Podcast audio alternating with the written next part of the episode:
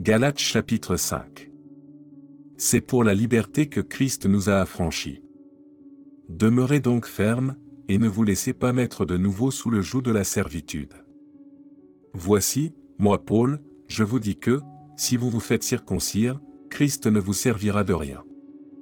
Et je proteste encore une fois à tout homme qui se fait circoncire, qu'il est tenu de pratiquer la loi tout entière.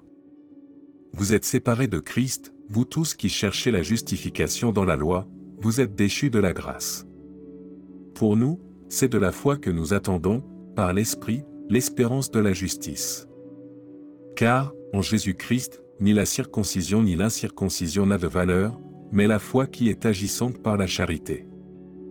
Vous courriez bien, qui vous a arrêté, pour vous empêcher d'obéir à la vérité? Cette influence ne vient pas de celui qui vous appelle. Un peu de levain fait lever toute la pâte.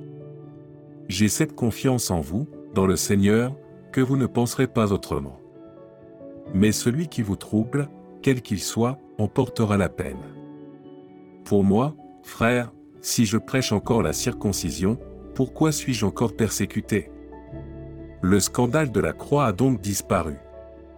Puissent-ils être retranchés, ceux qui mettent le trouble parmi vous?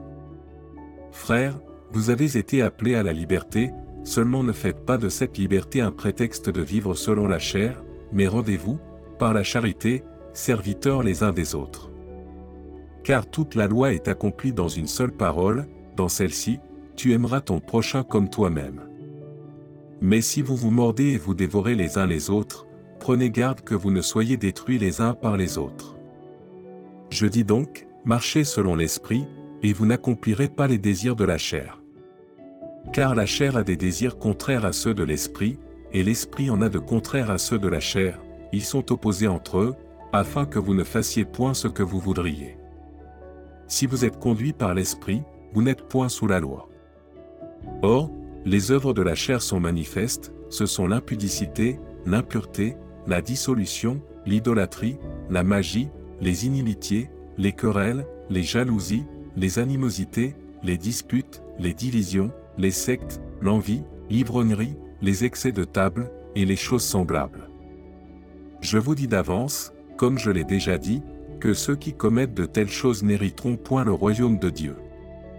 Mais le fruit de l'Esprit, c'est l'amour, la joie, la paix, la patience, la bonté, la bénignité, la fidélité, la douceur, la tempérance, la loi n'est pas contre ces choses.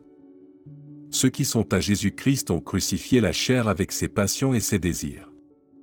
Si nous vivons par l'Esprit, marchons aussi selon l'Esprit. Ne cherchons pas une vaine gloire, en nous provoquant les uns les autres, en nous portant envie les uns aux autres.